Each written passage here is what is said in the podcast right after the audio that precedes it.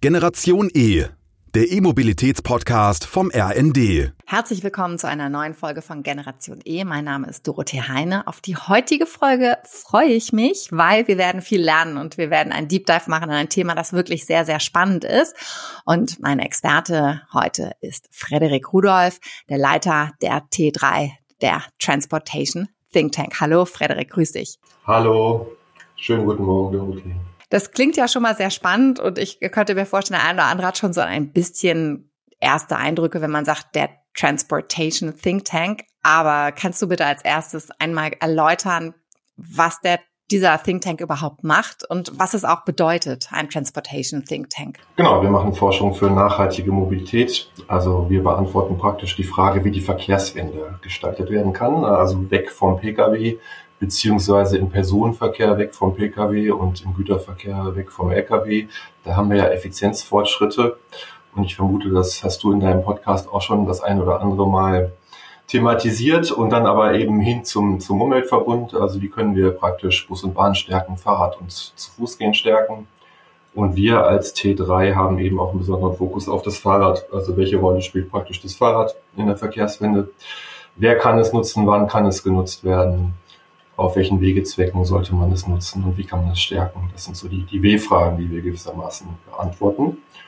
Und wir machen eben Forschung nicht nur um der Forschung willen, sondern weil wir eben auch praktisch einen, damit einen direkten Nutzen für die Gesellschaft dann erzeugen wollen. Also praktisch, dass unsere Erkenntnisse dann auch wirklich für die Verkehrswende umsetzbar sind. Mhm.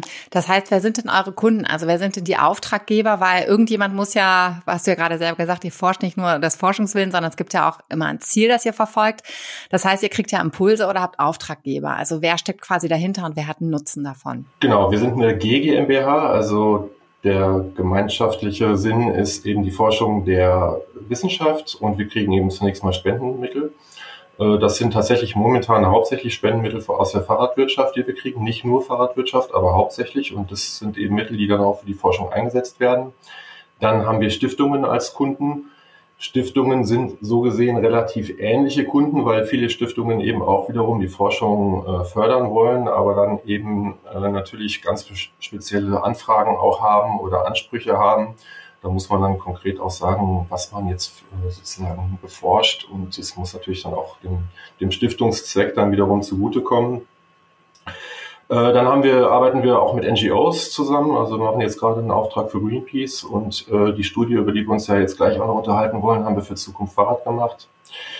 Und wir haben auch öffentliche Auftraggeber, also praktisch Politikberatung, sage ich mal, die glücklicherweise eben dann auch äh, in der Regel, also glücklicherweise deshalb, weil die Politik dann auch entsprechend ausschreibt, den Anspruch hat, eben auch wissenschaftlich fundiert zu arbeiten. Ja. Bevor wir jetzt wirklich inhaltlich einsteigen, noch eine Frage. Und zwar, ich habe mich gefragt, gefühlt hat jeder so schon ein gewisses Grundwissen oder manche Zahlen gerade so um die Automobilbranche, die sind sehr bekannt, aber alles, was so um die Verkehrswende geht, das ist noch nicht so bekannt. Also seid ihr seid ja auch noch ein, ein relativ junges, äh, ein relativ junger Think Tank Warum ist es denn so, dass äh, die Automobilwirtschaft gefühlt, was jetzt so Forschung angeht und Studien und wir schon recht viele Zahlen kennen als Gesellschaft, da so stark war? Und wie groß ist vielleicht der Nachholbedarf von allem, was ein bisschen klimafreundlicher ist und ähm, sozusagen Teil der Mobilitätswende ist? Das ist eine sehr interessante Frage. Also ich will mal so anfangen. Ich glaube, das ist ein Zusammenspiel von Politik und Wirtschaft. Und die Wirtschaft, die Automobilwirtschaft, hat es wirklich verstanden, in den letzten Jahrzehnten so eine Art Leichtigkeit einzuführen. Eine Leichtigkeit, das Auto zu nutzen und das Auto als Wohlfühlverkehrsmittel zu verkaufen, im wahrsten Sinne des Wortes, massenhaft, ähm, Dienstleistungen zu entwickeln rund ums Auto, die einfach, das muss man so anerkennen, auch großartig sind. Ne? Also für sozusagen die mobilen Menschen einfach omnipräsent sind, immer nutzbar, steht immer zur Verfügung. Äh, es sind viele kleine Gadgets dabei, die das Autofahren einfach nur äh, komfortabel machen. Ne? Aber die Politik hat natürlich ihren Beitrag dazu geleistet. Das muss man auch an der Stelle ganz klar sagen. Aber das ist definitiv etwas, wo sich zum Beispiel die Fahrradwirtschaft oder der Umweltverbund insgesamt auch was von abgucken kann. Ne? Also äh, schauen kann, wie haben die das erreicht. Und wir als Think Tank bieten, wie gesagt, Erkenntnisse ähm, für die Verkehrswende. Das sind zunächst mal Fakten, die man verwenden kann, um gewisse, zum Beispiel, wenn es darum geht, was kann die Wirtschaft oder die Politik tun, um konkret bestimmte Zielgruppen anzusprechen. Da muss man fragen, welche sind, welche Zielgruppen sind das? Wie kann ich das eben so spezifisch machen, dass das, was ich umsetze, auch wirklich eine Wirkung hat? Aber auch der, einfach der schiere Kommunikations, ähm, die Kommunikationsmöglichkeit, die dadurch entsteht, dass du Fakten hast, ähm, die ist nicht zu unterschätzen. Das ist etwas, was die Automobilindustrie wirklich ähm, perfektioniert hat. Ja, und wo wir uns wirklich was von abschauen können. Sozusagen, da ist in der Tat ein großer Nachholbedarf. Was hast du denn, so wenn du jetzt mal ein Bauchgefühl abgeben würdest, wie weit ist denn da sozusagen der Umweltverbund und auch äh, das Fahrrad? Also, ich würde sagen, wir waren schon mal sehr weit. Zum Beispiel, als es die ähm, Wirtschaftskrise, Bankenkrise gab, das ist jetzt auch schon über zehn Jahre her. Da waren wir eigentlich schon kurz vorher so weit zu sagen, sag mal, wofür brauchen wir eigentlich das Auto? Zumindest, also jetzt nicht in ganz Deutschland, aber zumindest in einigen Städten. Dann gab es diese Abfragprämie. Ähm, da hat die Automobilindustrie schon gezittert, ja, weil sie gemerkt hat, uiuiui, unser ähm, Geschäftsmodell ist vielleicht doch nicht äh, sozusagen konkurrenzlos, ja. Ähm, und ich glaube, seitdem kämpfen wir als Gesellschaft damit, dass wir eigentlich auch noch andere Verkehrsmittel haben, die auch stark sind. Ähm, und in der Forschung gibt es auch schon sehr viele Erkenntnisse dazu, wie man sozusagen das Verkehrssystem ändern kann, Verkehrs, sozusagen die Verkehrswende bei, herbeiführen kann. Ähm, aber es ist sozusagen dann doch noch, sind noch ein paar dicke Bretter zu bohren. Ne? Also ich spreche immer die Politik an ähm, aber auch in der Gesellschaft zu erkennen, ja, das geht auch anders und das sozusagen positiv zu umarmen und zu sagen, ja, wir schaffen das und das ist ja toll. Es ist nicht mehr so laut, es sind andere sozusagen Platzprobleme äh, in, der, in der Stadt gelöst und so weiter. Also diese Erkenntnisse, die kommen momentan dennoch nur tröpfchenweise. Tja, woran liegt das? Ähm, also ich, das ist, das kann man jetzt nicht an einem Grund festmachen. Ich glaube, das ist so ein Tausendfüßler an Gründen. Ein Grund ist sicherlich, dass es in vielen Städten schon gut funktioniert hat, aber eben in vielen Städten auch noch nicht und äh, im ländlichen Bereich vielleicht noch nicht. Und äh, das ist so ein Grund, wo ich sagen würde. Der andere Grund ist, also man kann es nicht häufig genug sagen, der Umweltverbund ist halt auch benachteiligt gegenüber dem Auto. Ne? Also die Investitionen. Ähm, in, wir haben jetzt, ich habe ja gesagt, die Studie für Greenpeace gerade, die kommt in zwei Wochen raus, da darf ich jetzt auch nicht vorgreifen, aber äh, wir haben im Prinzip eine strukturelle ähm, Investitionsunterschied zwischen Autobahn und Straßen insgesamt und Schienennetz. Ne? Und wenn du diesen Investitionsunterschied über Jahrzehnte hast, das manifestiert sich natürlich. Ne? Und das sind natürlich, sagen wir mal, Stellschrauben, wo man auch dran drehen muss, wenn man was verändern will. Ne? Und wir als T3 glauben aber auch, dass es nicht nur die Politik ist, die was verändern muss. Ja, sie ist gefordert, aber auch die Wirtschaft. Also, und das bringt uns vielleicht auch schon ein bisschen zu der Studie, die wir besprechen wollen die Fahrradwirtschaft würde ja von einer Verkehrswende profitieren, wenn sie denn mal käme. Nämlich dadurch, dass sie mehr Fahrräder verkauft, aber eben auch fahrradnahe Dienstleistungen zur Verfügung stellen kann. Das heißt, sie hat auch ein intrinsisches Interesse daran, dass, dass sie die Verkehrswende mitgestaltet. Und ich glaube, das kann sie auch. Beispiel E-Bike. Ne? Wir haben das E-Bike irgendwie als großartige Innovation. Vor 15 Jahren gab es dieses Verkehrsmittel de facto noch, noch gar nicht. Ne? Oder allenfalls irgendwie als Krankenfahrzeug. Und inzwischen wird es halt massenhaft genutzt und es wird von vielen verschiedenen Leuten genutzt, die sich vor zehn Jahren vielleicht noch nie hätten vorstellen können, Fahrrad zu fahren, das jetzt aber machen, weil sie es cool finden. Und es viele autoaffine Menschen gibt in Deutschland, die das vielleicht noch nicht fahren, aber die das wahrnehmen, dass es, dass es halt viele Menschen gibt, die das schön finden. Und das ist sozusagen ein, ähm, ja, eine Leichtigkeit da auch jetzt äh, entstanden oder entsteht gerade in der Nutzung des E-Bikes. Und diese Leichtigkeit, ja, die, das, das hat die Industrie geschafft, auch ein Stück weit. Mit dieser tollen Innovation E-Bike. Ähm, also insofern ein schönes Beispiel dafür, dass, dass natürlich die private Wirtschaft auch an der Verkehrswende teilnehmen sollte und kann. Es gibt ja noch nicht so häufig jetzt, dass es eine Studie gibt zum Thema Fahrrad, gerade was die Wirtschaft angeht, also der Wirtschaftsfaktor Fahrrad. Ich würde jetzt mal behaupten, dass ein Großteil sagt, ja, also mit Corona auf einmal sind ja die Fahrräder explodiert, weil das war ja so eine Fortbewegungsart, die war einfach super, weil sie Freiheit gegeben hat. Man konnte sich nicht, oder die Ansteckungsgefahr war sehr gering, sag ich mal, auf dem Fahrrad. Und dieser Boom setzt sich ja auch weiter. Und jetzt ist das zweite Mal eine Studie rausgekommen, eine Wirtschaftsstudie zur Fahrradwirtschaft. Und was hat dich denn so besonders überrascht? Oder wo hast du gesagt, so Mensch, das hätte ich jetzt nicht erwartet oder das ist richtig, richtig toll? Dieser unglaubliche Boom, der stattgefunden hat, den man gefühlt wahrgenommen hat, während, gerade eben auch während der Corona-Zeit, ähm, wo gefühlt irgendwie ganz Deutschland sich ein neues Fahrrad angeschafft hat und es dann auch zumindest in den Lockdowns dann halt genutzt hat. Äh, das haben wir so als Zahlen dann auch tatsächlich äh, wiedergefunden und wir haben Statistiken gewälzt, äh, so sozusagen offizielle Statistiken, an denen auch nicht so viel zu rütteln ist. Wir haben Gespräche geführt mit Branchenexperten, die da nochmal so eine Kontextualisierung zu gegeben haben ähm, zu diesen tatsächlich wirklich herausragenden Zahlen. Also wir haben uns Beschäftigung und Umsätze angeschaut, eben der Fahrradindustrie, der Fahrradhandel und ähm, bei den Fahrraddienstleistungen. Das ist durchweg einfach naja, nicht ganz durchweg, aber äh, doch zum sehr großen Teil sind es sehr gute Zahlen gewesen. Also das hat sich so wieder gespiegelt. Ähm, und was mich eigentlich wundert, das sind so tolle Zahlen, dass sich das noch nicht so ganz in der Mobilität widerspiegelt. Das muss man auch mal so einschränkend sagen. Ne? Also äh, die Leute haben jetzt massenweise sich neue Fahrräder angeschafft.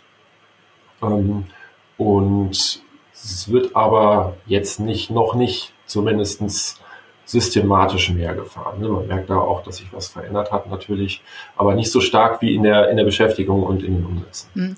Kannst du denn mal so ein, damit wir so ein Gefühl dafür bekommen, das einzuordnen, ähm, ich weiß nicht, mit was von einer Wirtschafts- oder mit was von einem Wirtschaftszweig wir das vielleicht vergleichen können, aber kannst du so ein paar Zahlen nennen oder wie groß ist denn in der Tat der Wirtschaftsfaktor Fahrrad in Deutschland? Genau, also wenn man jetzt die Kernwirtschaft nimmt, die wir jetzt erstmal betrachtet haben, also man sollte unterscheiden zwischen Fahrradwirtschaft und Wirtschaftsfaktor Fahrrad.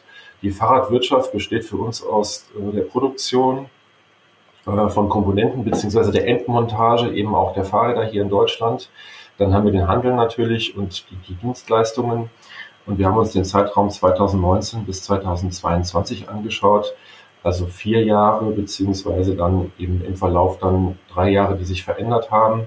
Und wenn man da den Vergleich macht, 22 bis 2019, äh, dann äh, sieht man, dass die Beschäftigung insgesamt um 30 Prozent gestiegen ist oder in absoluten Zahlen von etwa 48.000 sozialversicherungspflichtig Beschäftigten und selbstständigen Personen ähm, auf in 2022 dann 63.000. Das ist also ein Wirtschaftszweig, der überschaubar ist in absoluten Zahlen, aber das Wachstum in dem Zeitraum war schon sehr groß. Ne? Also bei den Umsätzen dann noch viel größer. Wir sprechen von Umsatzgewinnen von äh, in dem Zeitraum 70 Prozent. Das ist natürlich ein Traum, sozusagen. Ist die Frage, ob das immer so weitergeht. Aber gibt es dann sozusagen auch einen Bereich, wo ihr sagt, Mensch, da steht die Fahrradwirtschaft auch ganz klar vor Herausforderungen? Auf jeden Fall. Also die Herausforderungen sind riesig. Äh, Verkehrswende haben wir schon angesprochen mehrfach. Ähm, aber zum Beispiel der, der Faktor Wirtschaftsverflechtung und Wertschöpfungsketten eben jenseits von Deutschland. Ne? Also wir haben 2021 haben, haben wir das ja auch gerade in der Fahrradwirtschaft erlebt, dass halt eben unterbrochene äh, sozusagen äh, Wertschöpfungsketten es gab. Äh, die Fahrradwirtschaft importiert eben sehr viel Komponenten auch aus Asien. Also die Rahmen werden typischerweise in, in Asien gebaut und dann eben findet die Endmontage hier in Europa statt. Also diese Wertschöpfungsketten waren 2021 komplett unterbrochen. Ähm, und ich würde mal sagen, das ist ein Vorgeschmack darauf, was in Zukunft alles passieren kann, definitiv. Ne? Also wo werden die Chips gebaut, wo werden die Batterien gebaut? Das sind Fragen, die sich die Fahrradwirtschaft äh, im Zeitalter eben von Lastenrädern und, und E-Bikes eben auch, auch stellen muss. Ne? Und dann haben wir, wenn man Taiwan nimmt, ne, als, als Beispiel ein, ein äh, Standort, wo ganz große und die wichtigsten Fahrradplayer eigentlich der Welt sind Und man weiß nicht, was passiert mit Taiwan in den nächsten Jahren. Welche Prioritäten müssen die möglicherweise setzen, äh, jenseits von Wirtschaft. Ne? Also das sind sozusagen geopolitische Faktoren, ähm, wo die Fahrradwirtschaft, glaube ich, also ganz klar erkennt, dass da so ein, so ein Reshoring stattfinden muss, ein Nearshoring, dass man also quasi resiliente Wertschöpfungsketten herstellen muss und, und mehr Produktion eben auch zurückverlagern muss, nicht unbedingt nach Deutschland, aber zumindest nach Europa. Das wäre so eine Herausforderung, ähm, die ich nennen würde. Eine andere Herausforderung ist definitiv auch der Fachkräftemangel. Ne? Also den haben wir ja schon in allen möglichen Branchen oder man kann inzwischen auch von Arbeitskräftemangel sprechen.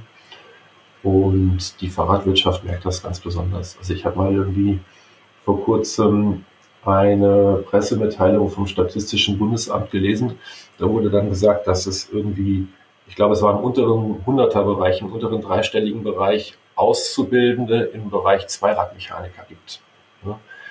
Ähm, das ist viel zu wenig, weil wir irgendwie 5000 Fahrradgeschäfte oder über 5000 Fahrradgeschäfte in Deutschland haben, die alle massenhaft Menschen eingestellt haben jetzt in den letzten Jahren. Ne? Also mehrere tausend, äh, ich glaube allein im Handel waren es irgendwie so 7000 äh, Neueinstellungen und die alle händeringend im Prinzip nach Werkstattservices suchen, weil äh, also nach Menschen, die das äh, den, in der Werkstatt arbeiten.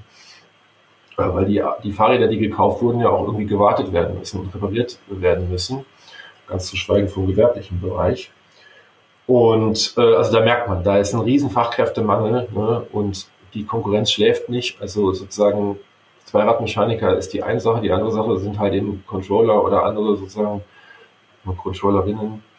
Ähm, also Beschäftigte, die ja auch in anderen Branchen arbeiten können. Ne? Da muss die Fahrradwirtschaft entsprechend dem, dem, sich dem Konkurrenzdruck stellen. Ähm, traditionell muss man sagen, hat sie halt auch nicht so hohe, zahlt sie nicht so hohe Gehälter. Ähm, und das sind so Herausforderungen, äh, die jetzt in den nächsten Jahren ganz klar auf sie zukommen. Mhm. Tja, dann hoffe ich, dass äh, der Beruf des Zweiradmechanikers attraktiver wird, auch was die Gehälter angeht. Aber das werden wir sehen, das sind ja auch unterschiedliche Branchen, die damit zu kämpfen haben. Jetzt hast du auch einen Bereich angesprochen, nämlich die Dienstleistungen. Und gerade so zum Beispiel, ich muss dann immer dran denken, äh, es gibt jetzt ja mittlerweile auch Dienstleister, die sozusagen sich nur noch darum kümmern, dass dein Fahrrad läuft, also mobile Fahrradservices etc.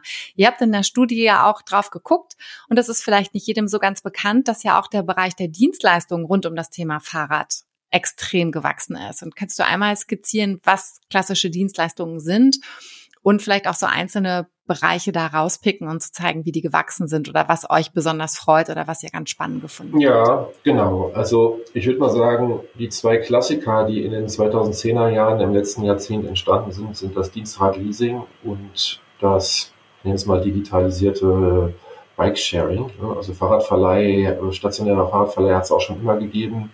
Und das hat sich eben digitalisiert, äh, vor allen Dingen in den 10er Jahren.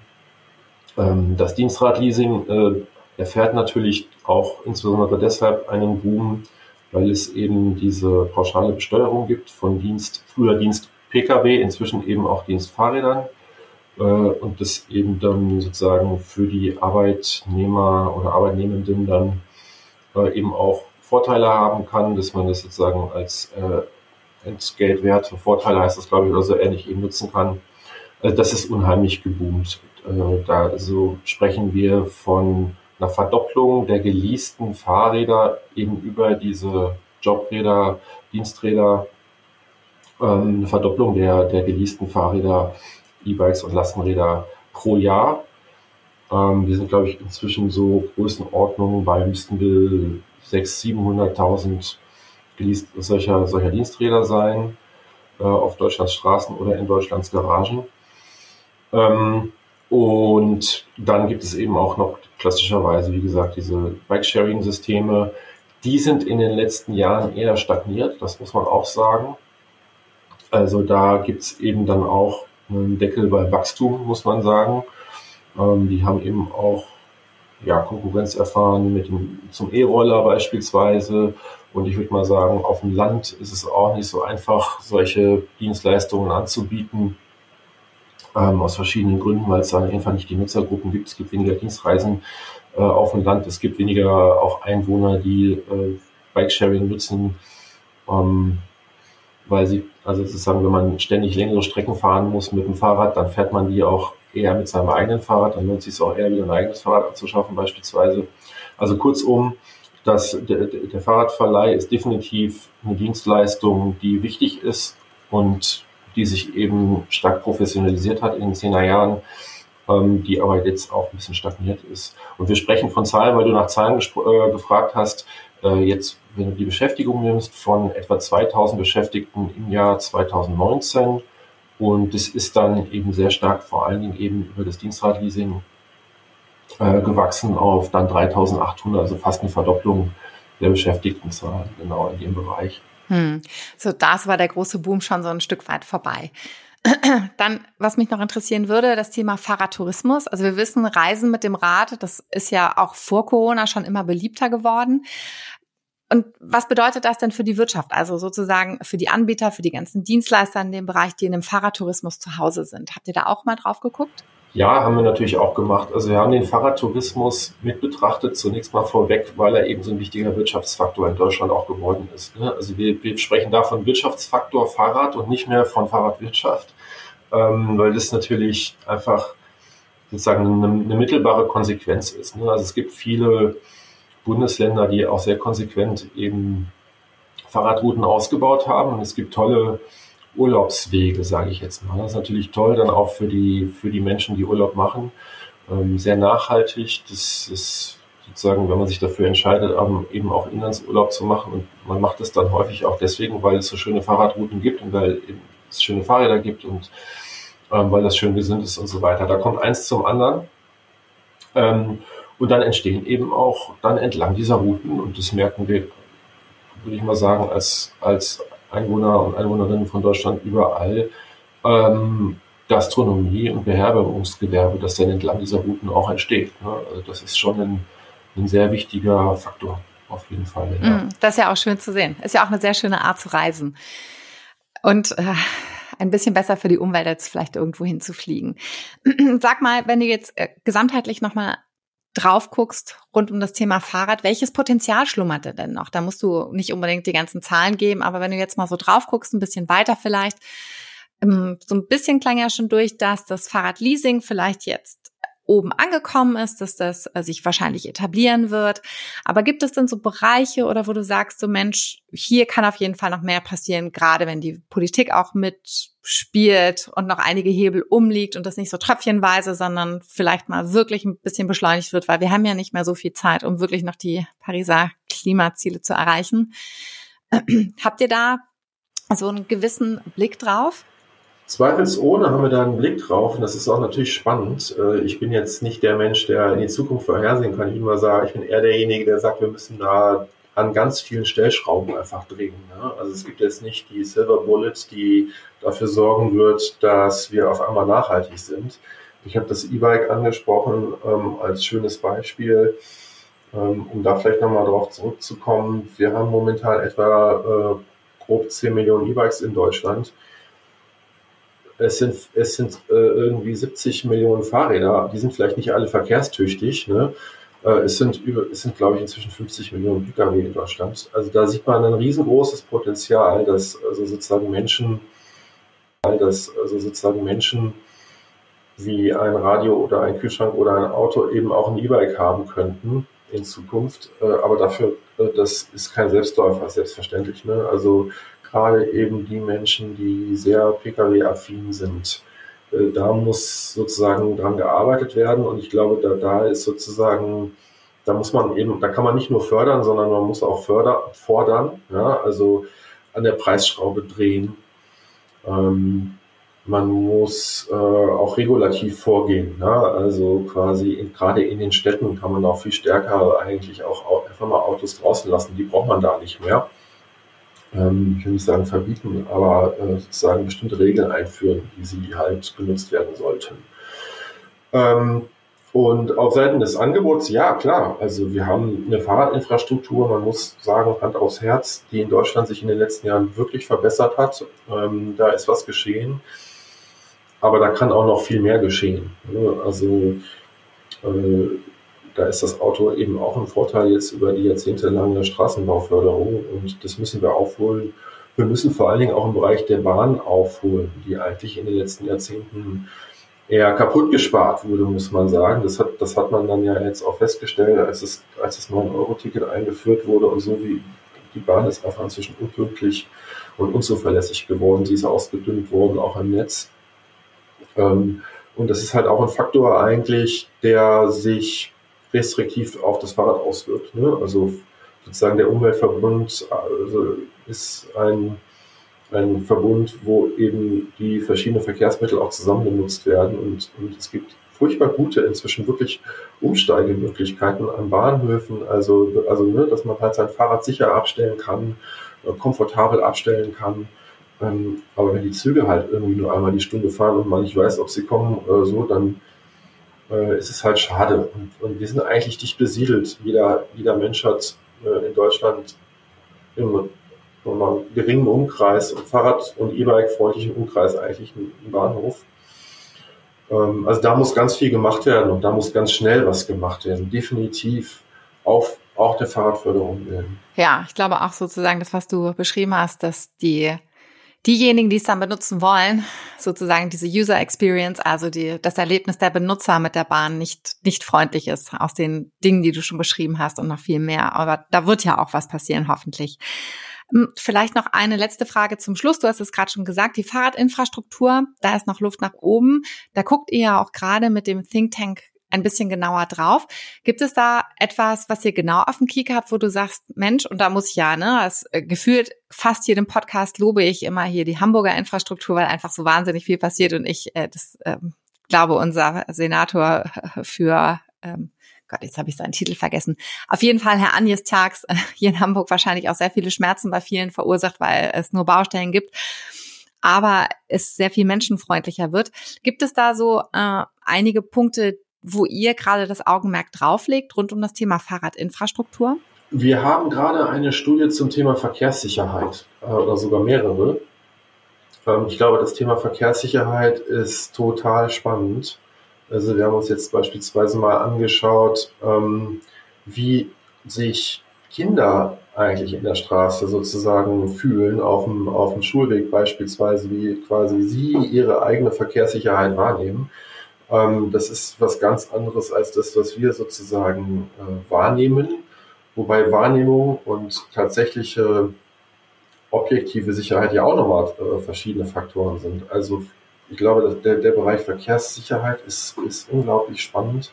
Und wir haben da eben auch bei den Kindern, ähm, wie gesagt, un, äh, Unterschiede festgestellt äh, im Vergleich zur Wahrnehmung der Erwachsenen und das und eigentlich die einzige Politikempfehlung, die wir daraus äh, nur ziehen können, ist die, dass die Schulwege tatsächlich auch sicherer sein müssen und autoärmer eigentlich sein müssen, ähm, um den Ansprüchen der Kinder gerecht zu werden. Hm, ja, das wäre als Mutter kann ich dem nur sozusagen mit dem neuen Schulweg, den mein Kind jetzt seit ein paar Tagen hat. Ich bin immer froh, wenn er heil zu Hause ist.